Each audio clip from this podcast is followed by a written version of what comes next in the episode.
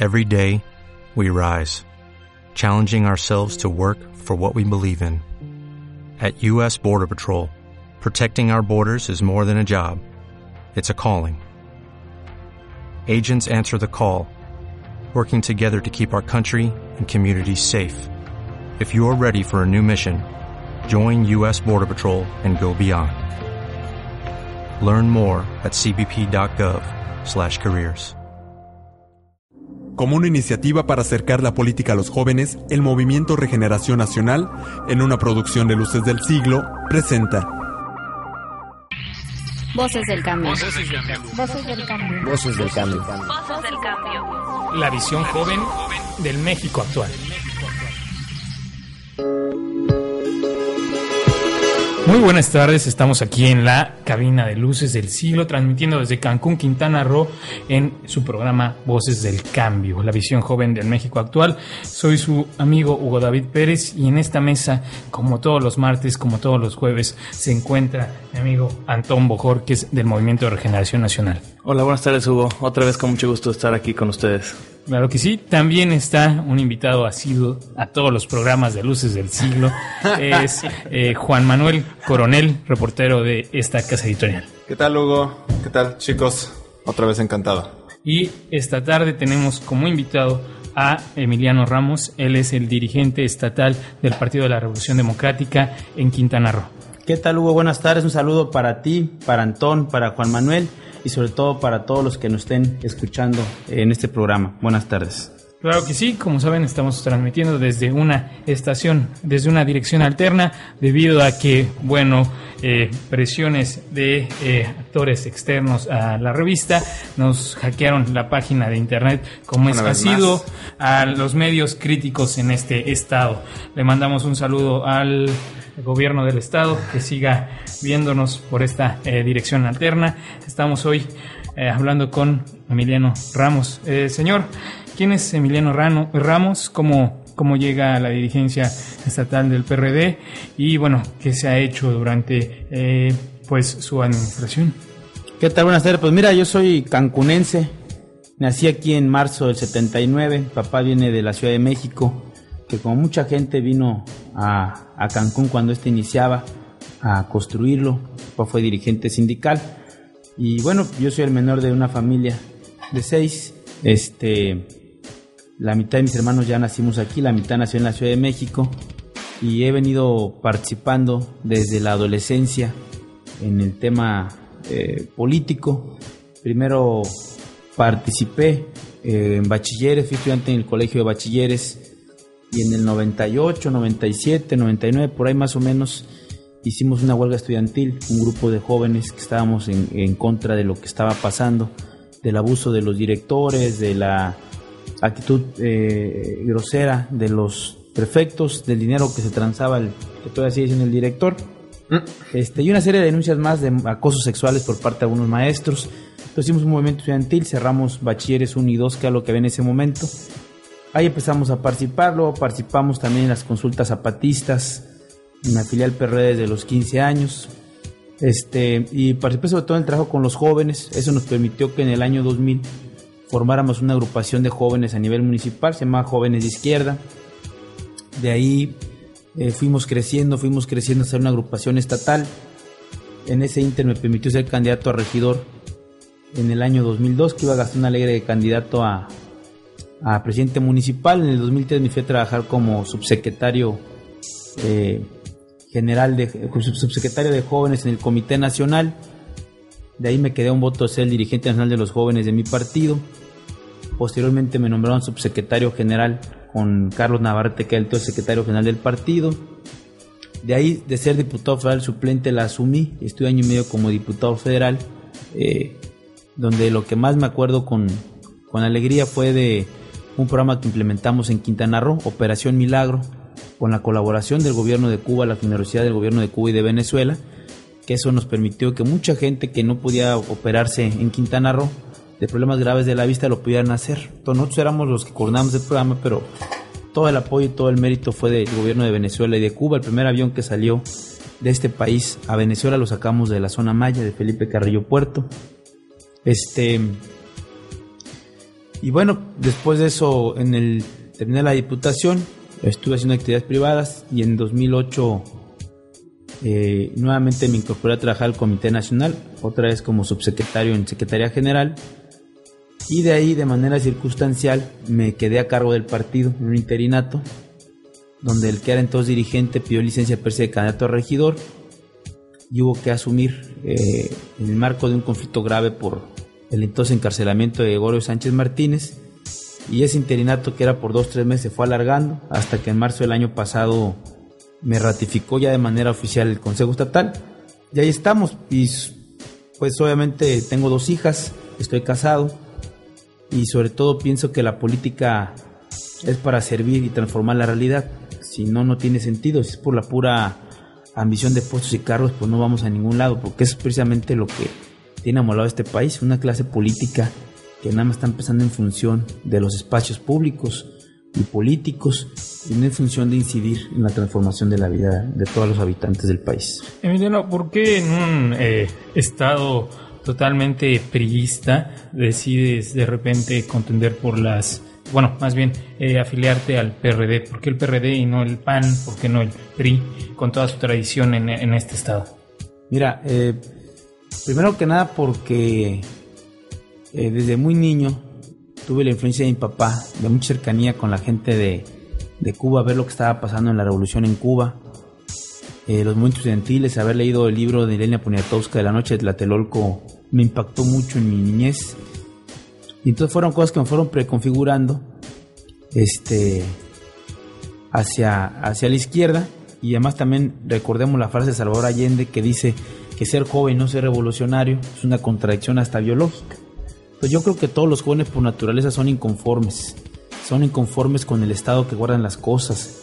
En el campo que sea, puede ser desde la escuela, desde un trabajo, de un sindicato, de donde sea. Eh, y obviamente a mí me tocó ver cosas que marcaron mi adolescencia, como fue el asesinato de Colosio, el alzamiento zapatista en Chiapas, los asesinatos de Aguas Blancas, de Acteal, de Chenaló, eso que los jóvenes de hoy no todos ya lo vivieron.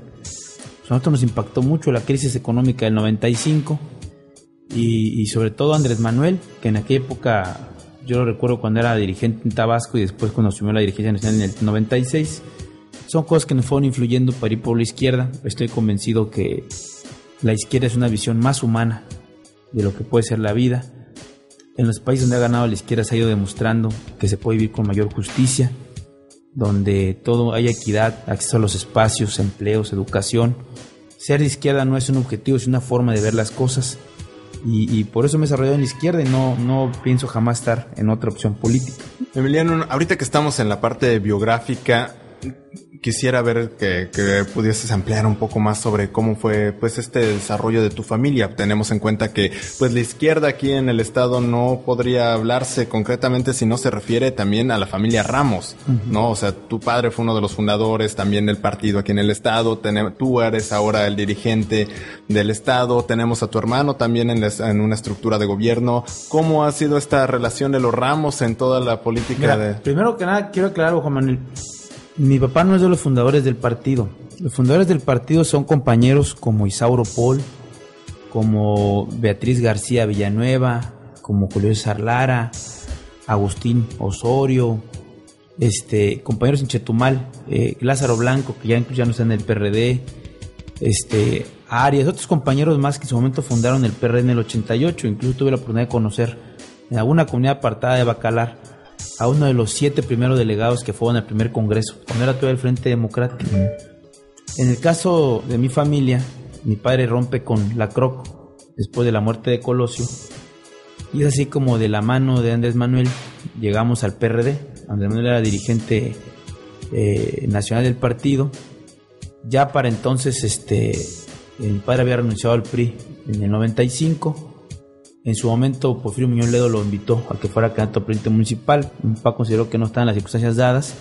Y ya con Andrés Manuel en la dirigencia del partido es que eh, se ingresa. Aunque algunos de la familia de manera individual ya nos habíamos afiliado desde antes. Eh, pero es cuando ingresa ese movimiento que venía de la CROC. Y ahí empieza una participación. Este, yo no viví la parte de la época de la CROC del PRI, porque yo no estaba afiliado, yo, yo soy el menor. Quien sí participó fue mi hermano Alejandro. Este, eh, Rafael Quintanar, que también es mi pariente. Y bueno, pues hemos venido en el, trabajando en el partido que a diferencia del PRI, este, pues es un partido donde las familias suelen participar de manera completa, porque no es como en el PRI, donde llegan y les dan carro, chofer y sueldazo. En el PRD uno llega a construir, a picar piedra. Nosotros nos tocó entrar en el PRD cuando era el PRD marginal del 4, del 8% en las votaciones. Y nos toca la elección del 97 con Elba Capuchino, que es la primera vez que el PRD en Quintana Roo tiene un resultado este, eh, amplio, sacamos casi el 23% de la elección del distrito. Elba entra por la vía plurinominal, que es un acuerdo que había del Barzón, y nos toca después la candidatura del 98 a la gobernatura, que hay uno de los que estaban apuntados era mi padre y entonces encarcelado por Mario Villanueva, que estaba en el gobierno, para evitar que fuera nominado candidato y le salió peor. Porque entonces el candidato fue Gastón Alegre, que tenía mucha fuerza con la radio. Y yo considero que les ganamos la elección, nada más que la falta de ciudad nos permitió. Y hemos venido participando, pues mi hermano fue candidato a presidente, fue presidente estatal del, primero presidente del comité municipal, luego estatal. Después también Quintanar fue presidente del comité municipal, diputado local. Este, mi hermano fue candidato a presidente municipal en el 2005.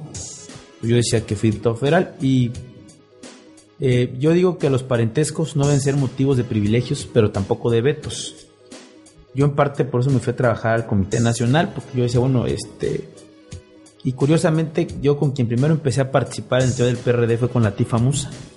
Por quien yo me, yo me acerqué a trabajar con ella, a colaborar con ella. Este. Y bueno, pues si lo quiero ver punto de vista de familia, hay muchas familias que han influenciado en el partido. Este. Porque si no tienes capacidad de convencer a tu familia de que participe, pues mucho menos vas a tener capacidad de convencer a quienes no te conocen. O sea, eso es un tema de amistades también, de conocidos, de gente con las que uno coincide. El PRD es un partido muy plural, eh, con lo bueno y malo que eso puede traer. No hay lineazos, no hay el, como en el PRI. En el PRI hubo muchos inconformes por la candidatura del Niño Verde, que es una aberración. Vamos a tener por senador un cuate que ni siquiera hizo campaña, entonces de por sí no tenía compromiso con los quintanarruenses, ni con los quintanarruenses priistas. Menos va a tener compromiso alguien que no te vio y que ni siquiera te vio a los ojos y se comprometió. Ni le vas a poder reclamar que te mintió porque ni siquiera se comprometió. Este, y ahí, ahí los formaron a todos. Pero ahí está el resultado en las urnas, ¿eh? Eso como le fue al PRI es parte del descontento que hubo, el voto subterráneo de enojo. En el PRD tiene que respetar esa pluralidad. El PRD, como todos los partidos, tiene sus contradicciones, tiene sus cosas positivas, sus cosas negativas. Me parece que los partidos políticos en general traen una crisis política importante en el país. Movimientos como el 132 han venido a refrescar, a dar una sacudida, a despertar al país pero que hoy por hoy siguen siendo también herramientas importantes, porque yo sostengo que las transformaciones solo se pueden dar por tres vías. La vía electoral, son los partidos políticos, la vía armada, ahí tienes la revolución, la independencia, y la vía social de la organización social, son los movimientos sociales como Morena, como el 132, como los sindicatos, como los movimientos universitarios. Y si analizamos la historia contemporánea de los países, han sido esos movimientos los que han iniciado las transformaciones. Lo en Venezuela. Los partidos son vehículos, pero los movimientos son los que realmente dan el impulso. Pasó también en Bolivia con Evo Morales. No es el partido el más el que logró la transformación de Bolivia, sino fue el movimiento de los cocaleros, ¿no? que encabezaba Evo. Y, los partidos son instrumentos importantes que hay que afinarlos, que hay que garantizar la democracia, que hay que buscar la apertura, que no hay que caer en la cerrazón, en las líneas. Pero yo sigo convencido que de los partidos actuales existentes, lo digo con mucho afecto para el PT y Convergencia, que son partidos fraternos, este, yo creo que el PRD sigue siendo la opción de izquierda en este país, que tiene una agenda legislativa muy clara y eh, en políticas públicas ha sido innovador. Ya, perfecto. Pues también entrando esta parte de, de los partidos, o ya tenemos que lanzar Sí, vamos a, un corte y Bueno, ya regresamos regresamos con lo de los totalmente para empezarle con la ronda de preguntas a Emiliano Ramos. Radio Luces. La luz de la radio. Radio Luces. La luz de la radio. Haciendo radio. Haciendo ruido. Política. ¿Qué significa mimetismo?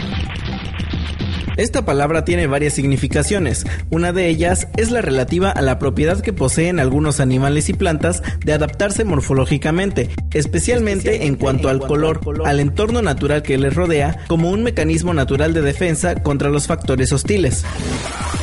En política, este concepto hace referencia a ciertos acomodaticios de la vida política que funcionan exactamente igual que estos animales. Se modifican morfológicamente para adecuarse al medio en que se desenvuelven.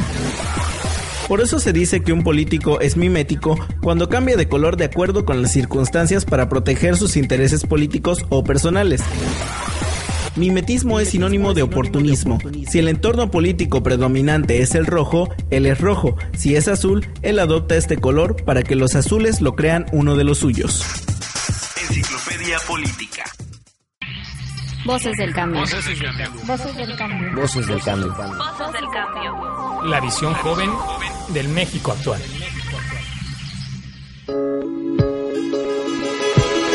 Ya regresamos aquí a la cabina de luces del siglo. Estamos en Voces del Cambio, la visión joven del México actual. Vamos a poner esta mesa algo sabrosa con eh, la ronda de preguntas a Emiliano Ramos, el dirigente de estatal del PRD.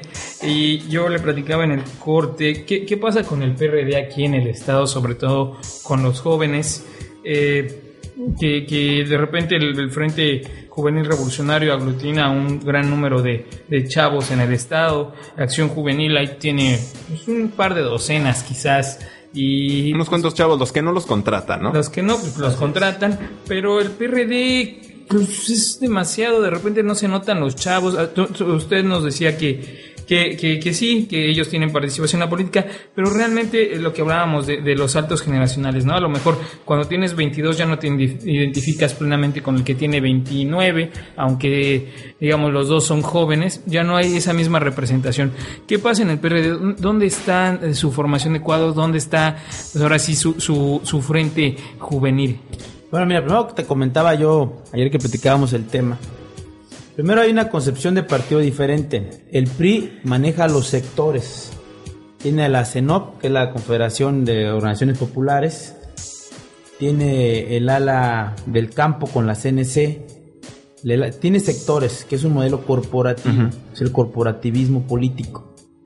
En el caso de Acción Nacional, eh, cuando menos en el tema de jóvenes, tiene lo mismo con Acción Juvenil.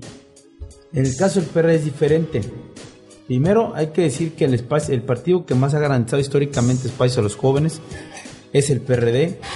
Desde mediados de los noventas se estableció que de cada 20 candidaturas, este, eh, dos fueran para jóvenes. Después se amplió a, perdón, de cada 10, dos eran para jóvenes.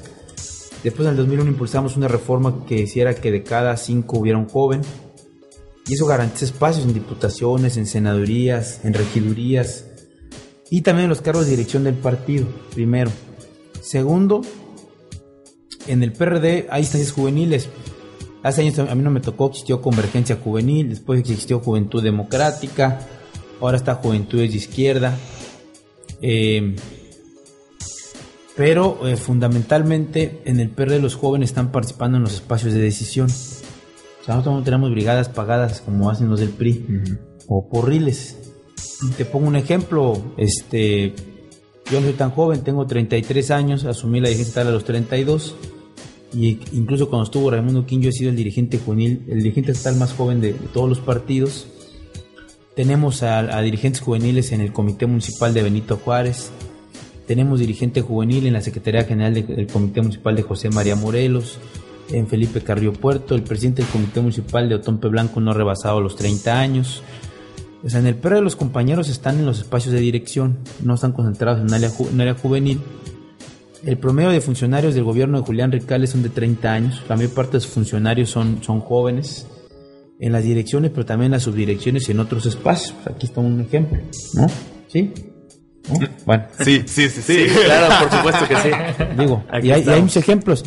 Y traemos, cuando menos en la parte que me toca a mí de la dirigencia, sí traemos un programa de eh, formación de cuadros juveniles. Hemos estado haciendo, el año pasado hicimos la escuela de cuadros para jóvenes y estuvimos dos, tres meses dándoles capacitación, aprovechando la experiencia de cuadros como Julio Sarlara, como Alejandro Ramos, como Isauro Paul, como Antonio Meckler, les dimos cursos a los jóvenes sobre diversos temas, movimientos sociales en América Latina, por supuesto el estatuto, eh, eh, temas de liderazgo, de trabajo en equipo, toma de decisiones, que permitan formar los cuadros, pero digo, en el PRD el tema es que asumimos desde muy jóvenes responsabilidades políticas. Yo lo tenía vacilando con uno de los dirigentes juveniles de esos partidos que ya mencioné. Este, me decía, oye, le digo, pues, tienes casi mi edad y tú, tú eres el dirigente de tu ala juvenil. Claro. ¿no? Y me decía, no, no, pero tú te ves más roco. Le digo, pues no sé, pero yo soy el dirigente tal en mi partido. Tú apenas eres el dirigente juvenil y tienes ahí como 5 o 6 años en el FJR. Le digo, entonces. eh, Hay que decirlo. Ya, ya Ay, sabía ya por dónde Juan- iba. Juan Carrillo. Ah, claro. Le mandamos un saludo. A Juan Carrillo, sí, sí. Caluroso. Es el PRD, te digo, o sea, ese tema es, los cuadros están en las áreas de decisión política y no encerrados en un corral juvenil. Híjole, pero aún así, por ejemplo, el dirigente aquí en el municipio, bueno, aquí en Benito Juárez. Ajá, a ver si nos lo del desmente, PRD, porque el, el dirigente juvenil- el dirigente de, de- el municipal del PRD, este, pues nos habían dicho que era de las fuerzas básicas del PRI, del Frente Juvenil Revolucionario. Sí, es cierto, él nunca lo ha negado ni lo ha ocultado. Él este participó en el PRI, creo que también tu cercanía con el PAN. Pero ¿por qué terminó en el PRD? Porque le dieron los espacios. Primero, primero porque no encontró espacios en otros partidos, y no, hablo- y no hablo de la dirección municipal, sino hablo de que en el PRI y en el PAN, él mismo me lo ha platicado, se sentía únicamente utilizados como borreguitos, ¿no? Y fue realmente en el PRD donde se sintió que lo tomaron en cuenta, que lo tomaron en serio, que le dieron la oportunidad de mostrar su capacidad.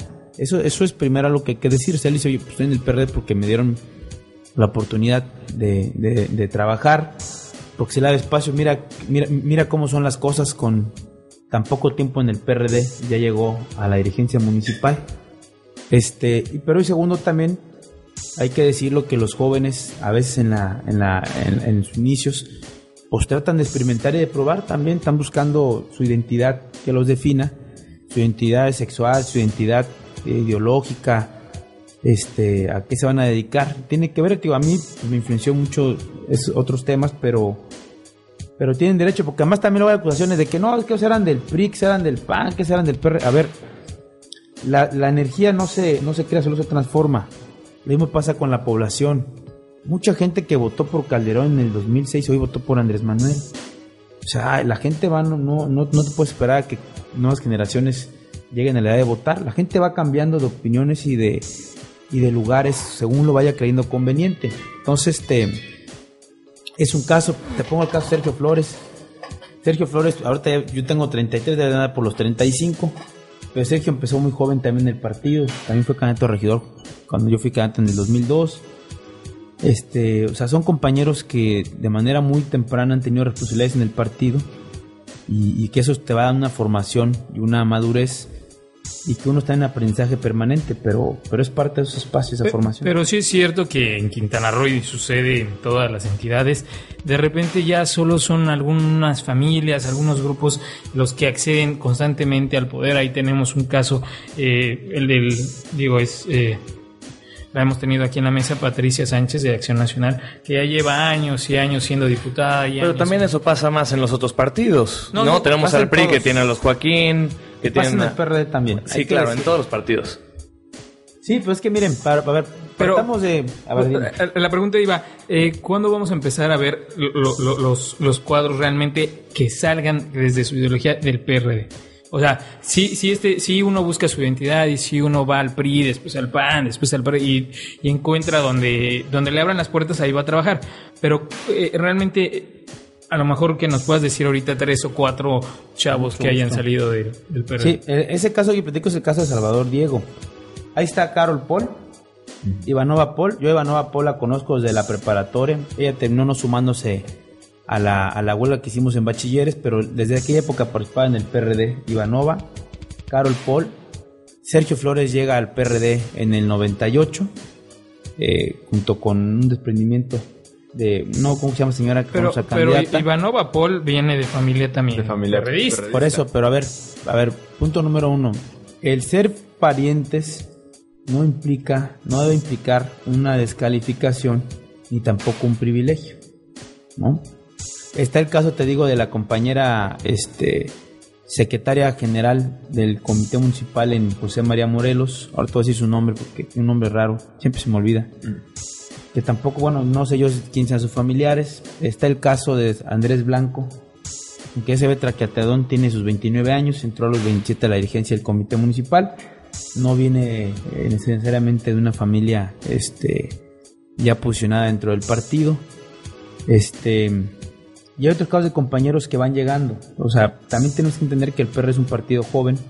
Apenas tenemos 23 años y que va en formación. Pero además, el que tú vengas de una familia que ya tenía, ya tenía posiciones en un partido, que apenas acabas de llegar de otro partido o que vengas de las fuerzas juveniles, no es garantía de que serán un buen cuadro o un mal cuadro. Ese no es el factor determinante. O sea, no pensar que el que tenga pedigrí va a ser mejor que el que no, o el que tenga o el que hizo kinder en el PRD va a ser mejor que el que no lo hizo. Eso, eso, eso no es el factor.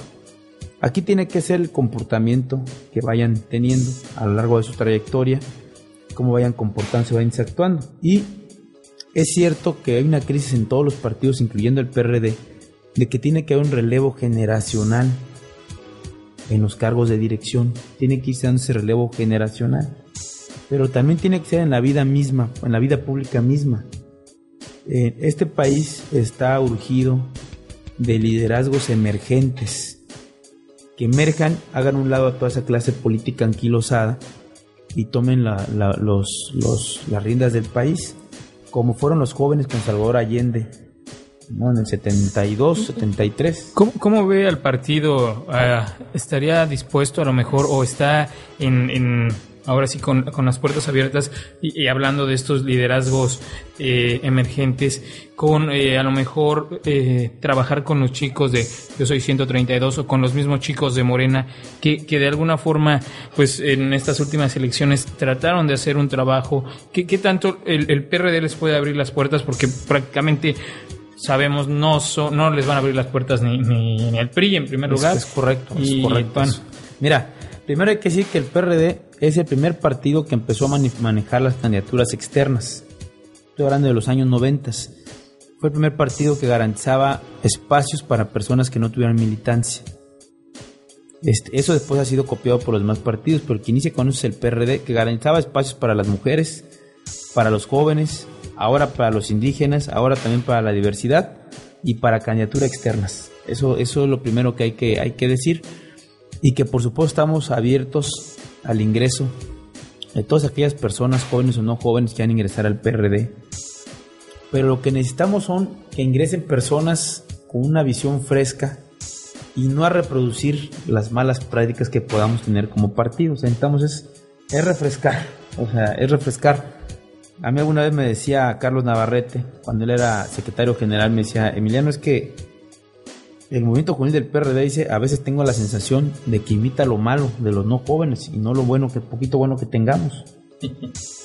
Entonces, si se ponen jóvenes también de grupos, de corrientes, entonces están imitando lo malo. Claro, bueno, ahí hay que ver también el, esta arista de que teniendo, sí, pueden tener la entrada a muchos sectores juveniles, sin embargo, para entrar a un partido, claro que tienen que tener en cuenta que se van a adherir a una corriente, a estas llamadas tribus al interior del PRD que funcionan tanto a nivel nacional como a nivel local. Digo, de entrada, vamos a dar una repasada. ¿Cuántas son, Emiliano? ADN, IDN. ¿Al corte de este, hoy? Sí, a ver, al corte de hoy tenemos que siete. Mira, fíjate, cuando el PRD inicia, recordemos que el PRD es como si una licuadora hubieras echado muchos ingredientes diferentes. Echaste una granada de pizza, echaste un trago de café, un poquito de ron, muchos ingredientes. Entonces eso hace que en el PR de manera natural surjan corrientes ideológicas o de origen. Los que venían del PRT, los que venían de la corriente democrática del PRI, los que venían del PSUM, los que venían de no sé qué otro partido, los que venían de la Asamblea de Barrios, los que venían del movimiento este ferrocarrilero, etcétera. Hay varias, entonces agrupan por coincidencias. Y el otro día había un estudio de las primeras corrientes del partido y, los que hoy son antagónicos, algunos estuvieron juntos en la misma corriente, ¿no? O sea, ¿quién hubiera pensado que José Ortega y Pablo Gómez fueron de la misma corriente al inicio? Este, y luego se van creando en facciones. Y esas facciones pueden ser perjudiciales, pero primero, eh, puede haber simpatías y coincidencias como en un salón de clases. En un salón de clases todos tienen por objetivo pasar año. Claro. Pero hay quien simpatiza a los que son los deportistas, los que son los estudiosos, las muchachas que son las más vanidosas, los que son este los rockeros. O sea, hay, hay, hay coincidencias y se forman grupos. Eso pasa también en el PAN y en el PRI. Es normal. El riesgo y lo peligroso es cuando estos grupos se convierten en facciones de poder. Ya no en corrientes ideológicas, sino en facciones de poder. Bueno, es que todo grupo eh, aspira a ser una facción de poder. Y entonces cuando viene la parte mala, que eso lo tenemos que combatir en nuestro partido. El problema es que todo el mundo podemos señalarlo, pero nadie dice yo, ¿no? Alguna vez en el, en el año 2003 o 2005 se hizo el planteamiento en un Congreso Nacional de acabar con las expresiones. Entonces, oficialmente ya no existían, pero en los hechos seguían existiendo. ¿Cómo tenemos que combatir que no se conviertan en facciones de poder? Con la formación política y con el integrar a gente que tenga principios y convicciones, porque luego también la gente llega de manera muy circunstancial. Emiliano, ¿cuántos son aquí en Quintana Roo? Sí, a ver, ¿Cuántos échanos la, Sí, lista, para- líderes, eh, ya para que el auditorio también eh, entienda ver, un poco más del, PRI, un poquito más. Sí, La exacto. corriente de IDN, Izquierda Democrática. Izquierda Democrática Nacional, que la representa en Quintana Roo, Hugo González Reyes. Aguerrido, Está aguerrido el señor la Hugo corriente ADN, que no me acuerdo qué significa ADN, es este Alternativa, Alternativa Democrática Nacional, que la encabeza en el estado Julián Ricalde. Está la expresión, eh, bueno, a nivel local, que encabeza la compañera Latife Musa, no sé qué nombre tengan a nivel nacional Algo ahorita. Sol, Nuevo Sol o algo No, no, no, ¿verdad? ¿qué pasó? ah, no, ese eres tú. Este, Pero ves, empezaste con... estaba este el grupo de los cívicos, que es donde está Ivanova Paul, Carol Paul, Isauro Paul. Que le dicen por aquí los nuevo aluches sector, también, ¿no? ¿Eh? Es un apodo Los cariñoso, los los aluches. aluches, Los- Un saludo Por- a Ivanova por- Paul. ¿no? Sí, claro, Este, está saludos. Nueva. Izquierda, donde está Gerardo Mora, Luz María Beristain, Araceli Vargas, Noemí Marín. Está la Runi, que es donde está Roger Peraza Tamayo, donde está Andrés Blanco. Está, ¿qué otro grupo? La Runi, la Runi, ¿por qué? Se llama Red eh, de Unión de las Izquierdas. Ah. Runi se llama. Este, Red de Unión de Izquierdas, pero es una separación de, De, las de izquierdas. Sí, claro. exactamente, ¿no? Sí, Qué todos tienen que ¿no? ser unidos, democráticos, Claro. pero al final de cuentas... No, existe Foro Nuevo. Sol, ¿no? Foro Nuevo Sol. donde Ah, muy milito bien. yo actualmente. Pero no todas son iguales. Yo lo digo con toda sinceridad, donde yo participo, eh, sí es una expresión eh, política, no nos obligan a nada, este, podemos decir de manera abierta lo que pensamos y nos reunimos para reflexionar temas, discutir y en algunos temas acordar, pero en otros no. Por ejemplo, cuando estaba definiendo el PRD, si la candidatura entre Andrés Manuel y Marcelo Ebrard, Ujú, Ahí eh, nosotros, nosotros me refiero a, tu servidor, planteábamos al interior del Foro Nuevo Sol que no había ninguna discusión, que era con López Obrador. Y dos o tres estados más, y otros estados más planteaban que con Marcelo, y no hubo ni represalias, ni nos hicieron caras feas, ni nada por el estilo, un respeto. En esas sí, hay otras donde sí los obligan y les condicionan los espacios. No, pero sí recuerdo que, que Foro Nuevo Sol apoyaba la cuestión de un gobierno democrático con alianzas eh, y obviamente planteaba Marcelo. Sí, pero, pero, pero, ¿cómo te explico que había quienes al interior de Foro Sol decíamos que no? Y dijimos y los tuvimos que no, y lo dijimos públicamente, y la asamblea de Foro nos decía, no, pues respetamos a los que dicen diferente. Hay otras que no son así, no voy a decirte cuáles, pero hay otras donde casi casi los expulsan y los linchan si no se alinean. Sí, claro.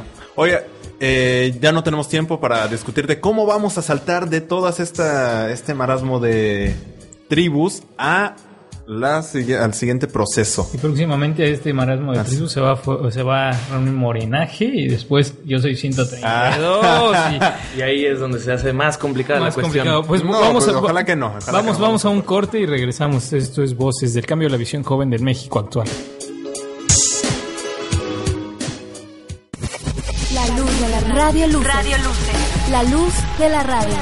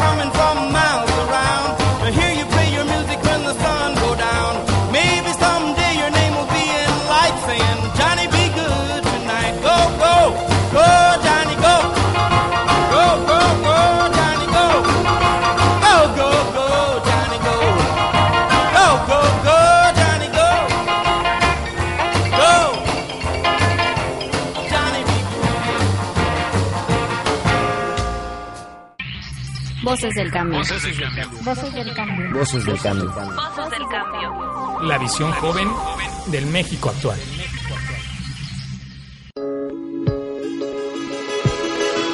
Ya regresamos aquí a la cabina de luces del siglo. Estamos transmitiendo desde Cancún, Quintana Roo. Yo soy su amigo David Pérez y esto es Voces del Cambio, la visión joven del México actual. Y precisamente en el bloque anterior estábamos hablando de los jóvenes en el PRD, de los jóvenes en Quintana Roo y de cómo eh, pues prácticamente el PRD les puede abrir las puertas a muchos eh, y además, bueno, es, es un partido que, que sobre todo se identifica con los jóvenes porque pues, po- Pues solo- porque no solo por ser de izquierda, de izquierda sino por más jóvenes y más Claro duraderos que sí, y uno y uno como joven eh, realmente ver al PRI o quererse afiliar al PRI no es no es una opción.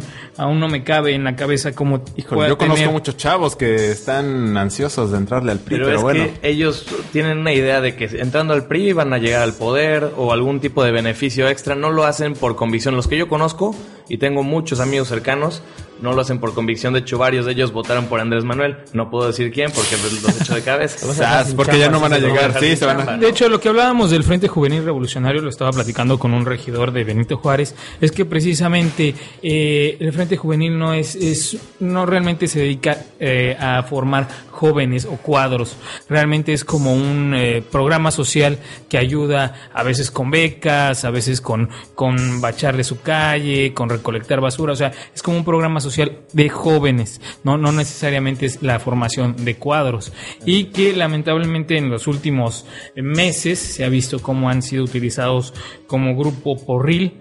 Ellos estuvieron presentes en los eh, en los eventos que ocurrieron en, en Lázaro Cárdenas, me parece si es en Lázaro, Sí, en Lázaro Cárdenas, Cárdenas. cuando eh, el Palacio Municipal. quemaron llantas afuera del palacio, pintaron el Palacio Municipal. eh, eh, ellos este, argumentaban que habían detenido injustamente a uno de sus compañeros. Uno se pregunta si realmente este tipo de, de acciones eh, deben ser permitidas, porque si lo hiciera un grupo de izquierda, ahí vi varios, este, varios periódicos que tacharon de, de que se estaba violando el bando municipal cuando los chicos pacíficamente cruzaron la, la zona hotelera, que lo podrá decir el bando, pero la zona hotelera sigue siendo un este, Parte de Cancún. parte de Cancún y parte de, de- de- de los habitantes que viven aquí, ¿no? Y es válido salir a manifestarse ahí. Digo, Claro. ayer no me decía Baltasar Tuyú que pues tampoco se valía que se metieran con la gente, qué bien que lo hicieron de forma pacífica, pero que en el momento en el que evitaran que la gente llegase a trabajar a su hotel o su centro de trabajo ahí en la zona hotelera, pues entonces iban a... Pero iban de a todos, estar de todos modos, en ningún momento se evitó que, que pudieran transitar las personas. De hecho, fue desde el principio, se movieron hacia la ciclopista y ahí siguieron la marcha pacíficamente y en todo caso se habrá bloqueado un par de minutos eh, por cuestión de seguridad de los policías, pero rápidamente siguió el flujo de, de tránsito. Sí, yo, a lo que voy más es eso, ¿no? Que, que a lo mejor, y, uno lo ve, uno que viene de- del Distrito Federal, eh, el trabajo con los jóvenes, que también es difícil, sobre todo en una, en una, en una orbe tan grande, pero que se puede venir a, dar bien aquí en Quintana Roo, porque pues, es- una ciudad pequeña en, Cancún, y además son municipios, son 10 municipios, se puede yo creo que conformar bien un grupo de- de jóvenes periodistas como lo hacen otro, otros partidos, pero no utilizarlos de manera clientelar. Claro, es que esa es la diferencia. Mira, para empezar hay que tener claro, Quintana Roo es el segundo estado con mayor población joven, porcentualmente hablando. Solo estamos detrás de Baja California. Esos números han mantenido en los últimos 10 años y no han variado. Segundo es que en el PRD uno cuando empieza a participar no te pagan. O sea, uno llega y a uno hasta le pone. Yo recuerdo mucho, este, desde que empecé, eh, estudiaba yo en la universidad, había entrado a estudiar a La Salle, este, era yo becado ahí, en la mitad de mi colegiatura, la la tenía que pagar. Tenía yo dos trabajos, hacía parte de una revista estudiantil, ahí conocía, bueno, ya la conocía desde la preparatoria, pero ahí trabajé con Jessica Chávez, ella era mi editora en esa revista, llamada La Puerta, una revista que hacíamos con nuestros propios esfuerzos, ¿eh? la hacíamos fotocopiada a veces, a veces, ahí todavía le debo al de la imprenta, no le he pagado, ¿no? Un número, este, algo casero, pero que un esfuerzo de expresión juvenil. Y además traba- tenía dos trabajos, hacía la revista, teníamos el grupo de jóvenes y uno le ponía, ¿eh? a mí no había ningún dirigente del partido que me diera. Yo la vez, la única vez o cuando empecé a tener un ingreso en el partido fue cuando entré a trabajar al Comité Nacional y me fui a ganar la mitad de lo que yo ganaba en, en mi trabajo que tenía en Cancún, pero fue el deseo de participar. Alguna vez estando en la Salle invité a un joven que venía del PRI y le dije, oye, me gustaría que te incorporaras con nosotros. Me dijo, sí, cómo no, yo nada más yo ocupo una oficina y 20 mil pesos mensuales. Se a reír. Le dije, oye, ni siquiera el dirigente tal gana eso. ¿no? Sí, caray. Entonces, efectivamente, en el perro uno va, uno le pone, uno gasta su propio salario, tu tiempo. Nadie te está prometiendo ningún cargo, nadie te va a decir, oye, vas a ser diputado, regidor. Y en el PRI sienten, efectivamente, como dice Antonio, es cierto, entran con la intención de hacer una carrera política. Y en el perro uno, uno entra a participar. En nuestro caso fue porque hicimos un movimiento estudiantil, ni siquiera fue un tema familiar que lo acordáramos. Cuando yo cierro bachilleres, o cerramos bachilleres, grupo de compañeros, me acuerdo que mi padre me habla y me dice, oye, ¿por qué no viste que estabas en eso? Te hubiéramos asesorado. Entonces, en el perro es diferente. Ivanova también hacía su trabajo independientemente de su papá. Y en el perro sigue siendo así. O sea, na- nadie... Quizá ahora que estamos en el gobierno municipal hay excepciones, hay gente que a lo mejor sí entra y entrando ya cobra. Pero la esencia del PRD no es esa. En todo el país no es esa. De hecho, qué bueno, a ver, platícanos eso, Antón. Sí, ¿cómo es eso? Tú que estás en Morena, ¿cómo está el rollo? Sí, porque a ¿Entras veces, a veces los chavos, los chavos que, que quieren eh, eh, ir o meterse a la política creen que uno llega, se afilia al partido y ya empieza a cobrar y ya está en su Pero oficina. déjame decir algo antes que dé la palabra a Antonio, pero no que interrumpa. Pero hay una gran diferencia. En el PRD tú ingresas y te pueden dar oportunidades que tú te las vas construyendo, mejor dicho. En el PRI van a entrar y van a estar condenados, donde su máxima aspiración va a estar estar en una nómina. Y van a ser funcionarios en el gobierno toda su vida. Pero en el PRI sí les controlan el acceso a las candidaturas. Ahí sí el, el jerarca o el cacique estatal es el que dice quién va. Sí, bueno, aquí en el, PRD, un- si no llegan a un acuerdo para la y eso, pero Sí, te claro. peleas así. Oye, ¿quién va a ser candidato? No sabemos. Porque el PRD no es predecible en ese sentido. Se pueden ver figuras, puede ser, pero no es predecible. En el PRI, yo lo aposté con varios compañeros de los medios desde el 2010, mediados de 2010. Después del 2010, finales, principios de 2010, dije, van a ser fulano, mengana y sutano los candidatos al Senado. Y así fue. Y en Perdón, efecto, Antón. sí se veía venir. Dicho y hecho. Antón, ¿cómo un joven se acerca a la política y cómo le cuesta? Pues depende, ¿no? Si te vas a, a una expresión de izquierda, como puede ser Morena Jóvenes y Estudiantes o las fuerzas juveniles del PRD, que pues, como hemos dicho no están bien definidas aquí, o bueno, por lo menos no están tan, tan bien conocidas como, como el Frente Juvenil o Acción Nacional, o Acción Juvenil quiero decir, pero pues es con mucho esfuerzo, la verdad. Eh, yo me acerqué personalmente, a mí me interesaba el proyecto de, de Morena y vi la, la oportunidad de entrar con los jóvenes y estudiantes. Eh, eh, obviamente no hay un sueldo, nunca ha habido un sueldo, llevo yo ya trabajando con ellos más de año y medio y pues no, no recibimos de hecho fondos. En algún momento tuvimos la suerte de que alguien nos donara un pastelito, una cosa así, pero para, para los niños que fuimos a hacer una que otra actividad ahí a, a la 237, por ejemplo. Pero sí, efectivamente, no hay, no hay fondos. eh, la gente que está ahí entra por convicción. Queríamos que llegara Andrés Manuel. Todavía está por verse si eso vaya a suceder. Pero de todos modos, seguimos nosotros apoyando y seguimos haciéndolo con nuestro propio esfuerzo, que es mucho, la verdad. Y bueno, sí, personal, es un esfuerzo personal, es un esfuerzo que viene de una convicción muy, muy fuerte en una creencia de, de izquierda, a diferencia de otras personas en otros partidos, como puede ser el Frente Juvenil Revolucionario, donde entrando al poco tiempo, de hecho, con que vayas a las juntas, ya te pueden a ti proporcionar un sueldo quincenal, como es eh, cosa de ¿En un serio? amigo ¿Te- mío. te dan un Ah, sueldo sí, ya sí, con- sí, tengo un amigo A que ver, gana cuéntame. cuatro mil pesos quincenales. Ah, y te aseguro que no ha llevado un solo voto al PRI. Oye, Gonz, es como lo que Por eso le fue como les fue. estamos ganando, ¿eh? Eso es lo que estamos ganando aquí. Ah, creo ay, que el Juvenil es la opción.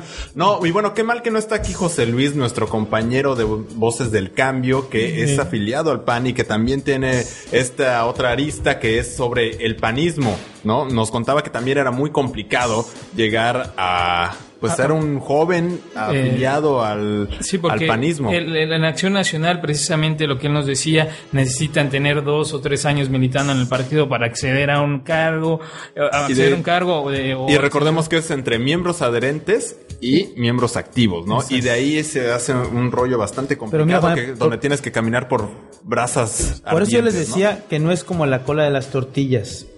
Dice, oye, es que como Salvador Diego llegó, si apenas... Bueno, es que depende cómo lo quieras ver. Ajá. Si lo quieres ver desde el punto de vista de que yo llegué primero, entonces ya, ya, ya es un tema de privilegio, hay que hacer fila. No, no es así, no puede ser así. Ni tampoco puede ser un tema de que entres y ganes un ingreso y ya. Ah, pues si hubiera, qué bueno. No, si ustedes pudieran tener ese ingreso, qué bueno, pero no, no puede ser la condicionante. O sea, la, la política no debe ser así. No hay una regla establecida ni de que por tu antigüedad tengas derecho o este porque tengas tal apellido tengas derecho. Es en función del activismo y, del trabajo social que se haga, de trabajo en equipo, de liderazgo. De, de- la, la política es constancia y circunstancia. Constancia porque hay que estar de manera permanente trabajando todos los días. Y además en la política no hay que esperar el aplauso. Ni eso. Si quieres el aplauso, sé cantante. No sé, Peña Nieto, no sé. Pero la política uno tiene que trabajar en función de una satisfacción personal. De saber que tú le aportas algo a tu sociedad. Tu visión puede estar equivocada o no, no lo sé, ya es otro tema de debate. Pero si uno está trabajando pensando en ser diputado o senador, se van a frustrar. Porque a veces se puede ser, o sea, no, no, no, no todo el mundo puede llegar o no puede llegar, pero la política yo siempre he dicho que es como un machete. O sea, te sirve para lastimar a alguien o te sirve para abrir brecha.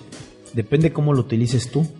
Em- Emiliano, en, en ese, en ese sentido, eh, ¿cómo, ¿cómo ves al partido en el Estado? Se pintó prácticamente amarillo en las últimas elecciones.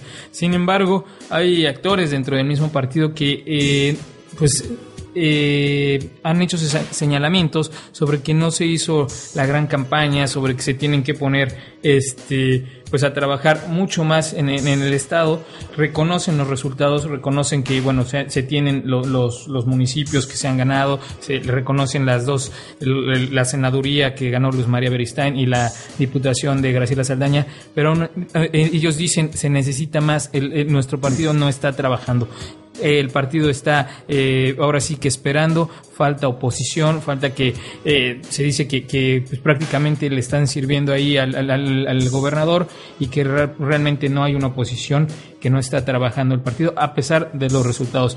¿Tú cómo lo ves? Eh, porque el siguiente año ya hay elecciones aquí en, en Quintana Roo para elegir eh, presidentes municipales y diputados locales. Bueno, primero que nada hay que decir con toda claridad que los buenos resultados de, los partidos del movimiento progresista son por Andrés Manuel, decirlo con mucha claridad.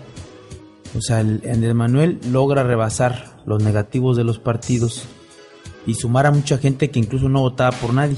O sea, que algunos que votaban por el PRI, hay gente que no votaba por nadie. Eso generó incluso el despertar de este movimiento 132, que aunque no es un movimiento vinculado al PRD, sí es cierto que es, es un movimiento que se da después de la visita de Andrés Manuel a la Ibero y después viene la visita de Peña Nieto.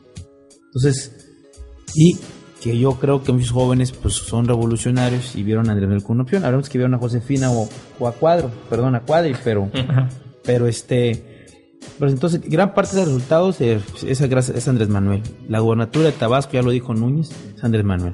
Graco Ramírez, aunque no lo quiera reconocer, Ya es se está Andrés Manuel. deslindando Graco. Ya. Y nada más veamos los resultados que sacó Andrés Manuel en Quintana Roo. O sea, que arrasó Andrés Manuel, ganó las principales ciudades. Ciudades donde incluso los partidos como tal no ganamos con las diputaciones y senadurías. Entonces, primer elemento es Andrés Manuel. Segundo elemento, en Quintana Roo hay un creciente antipriismo, un antipriismo natural. La gente no quiere estar con Andrés, con, con- con el PRI. Por eso Borges no entendía por qué perdió, ¿no? O sea, se da topes con la cabeza. Es que hay un antiprismo, aunque regalen mucho dinero hay antiprismo. Y, y hay también un perredismo que se ha ido consolidando. Primero necesitamos a las mejores figuras, con su momento fue Gastón, Chacho, Greg, pero se ha ido consolidando, eso permitió también que ya se ganara con Julián, que Graciela, a pesar de no ser una figura este, carismática que arrastre multitudes, se logró ganar. Una candidatura sobria, con una propuesta clara, el efecto Andrés Manuel, un gobierno municipal que ha hecho bien las cosas, que no ha caído en escándalos, que tiene también sus detalles, pero que ha sido un gobierno que ha aplicado el tema de la pavimentación, el- lo de los útiles escolares gratuitos para los niños de nivel primaria, que ahora se va a ampliar también a secundaria. Entonces eso, eso va actuando. También, por supuesto, los liderazgos particulares. El partido también trae su trabajo, pero eh, la una dirigencia no puede asumir como tal todo el crédito, porque el PRD no es una dirigencia, no es un dirigente, no es un diputado un alcalde. El PRD son miles de miles de personas que creen que un cambio es posible y que nos ven a través de las siglas del PRD como una opción de cambiar esto. Eso es el PRD. Pueden ser los liderados de algunas tribus, puede ser la militancia que nunca ha estado en un carro, no quieren estar, pero que viene participando, apoyando. Andrés Manuel mismo es parte del PRD. Este, y el hartazgo de la gente a un gobierno como el que fue de Félix González Canto, que hoy continúa a Borges. Pero, eh, Emiliano, pero no es, no, a lo mejor estarías, eh, a lo mejor el, el partido viendo este hartazgo y no se está trabajando realmente. O sea, dices, bueno, no quieren al PRI, nosotros somos la única opción viable. ¿Qué, qué está haciendo el partido? Porque te, te lo repito, me estaban diciendo que a lo mejor no vieron la suficiente campaña, que, que no se metieron realmente eh, de lleno para trabajar. Que, que, eh, y solo se basan a lo mejor en, bueno, eh, la gente no quiere el PRI. Mira, el nosotros primero que nada, cuando asumí la dirigencia, pasando el proceso eh, del 2010, nos hemos dedicado a recorrer la mayor parte de las localidades del estado. Hemos estado en la gran parte de los ejidos de José María Morelos. Hemos estado cuando menos en la mitad de las comunidades de Felipe Carrillo Puerto. Estuvimos en Bacalar, presentamos un juicio de, de- de inconstitucionalidad cuando, cuando acordó el Congreso del Estado no, eh, no convocar elecciones. Este, hemos estado en comunidades de Lázaro Cárdenas, también hemos estado recorriendo con los compañeros. Le hemos metido a la formación política a nivel central, pero también lo hemos llevado a la zona sur del estado. Eh, apoyamos la campaña de afiliación que nos permitió tener 23 mil afiliados. Tuvimos una elección interna. Hemos procurado administrar con, con- con adecuados y apegados a la legalidad de los recursos del partido. Nunca el PRD ha tenido multas tan bajas en aquella entrega de recursos. Hicimos foros cuando la, la reforma del artículo 24 constitucional. Impulsamos una campaña estatal en contra de la reforma laboral del PRI y el PAN el año antepasado también. Estamos haciendo varios trabajos. Ya obviamente es objetivo y la calificación que los compañeros nos quieran dar. Pues eso en el Consejo Estatal se hará una evaluación. Ellos dirán si fue suficiente Tu- o no. tu perspectiva Pero para el- yo obviamente defiendo que hemos hecho un trabajo. Este que por supuesto nadie se puede colgar en lo particular. Los resultados, digo, fue Andrés Manuel, es el efecto Andrés Tu Manuel. perspectiva para el siguiente año, las elecciones municipales.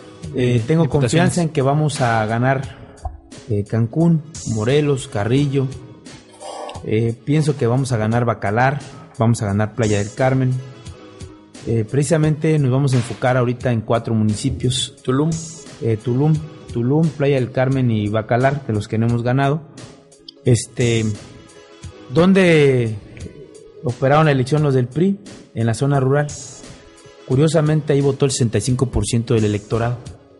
Y en la zona urbana votó el 55%. Ahí regalaron motosierras, sillas de ruedas, dinero. todo, eso, eso forzó. refrigeradores. Refrigeradores donde no hay, donde no hay ni luz. Luz, exactamente. Este, y eso hizo que nosotros presentáramos una denuncia penal contra la FEPADE y contra el gobernador en la FEPADE. Eh, hemos señalado en otras ocasiones errores. Impulsamos también el año pasado el primer encuentro alternativo de autoridades locales de oposición. Juntamos a todos los regidores, diputados y alcaldes de oposición en el estado. Este, y sobre todo hemos mantenido una postura de disenso con, con el gobierno del estado. Emiliano, rapidísimo. eh, ¿Crees que Julián logre mantener aquí el distrito para el PRD, teniendo en cuenta que pues eh, hay un... ¿El distrito o el municipio? Digo, el municipio. El municipio, teniendo en cuenta que es también el distrito 3. Este, ¿lo podrá mantener para el PRD?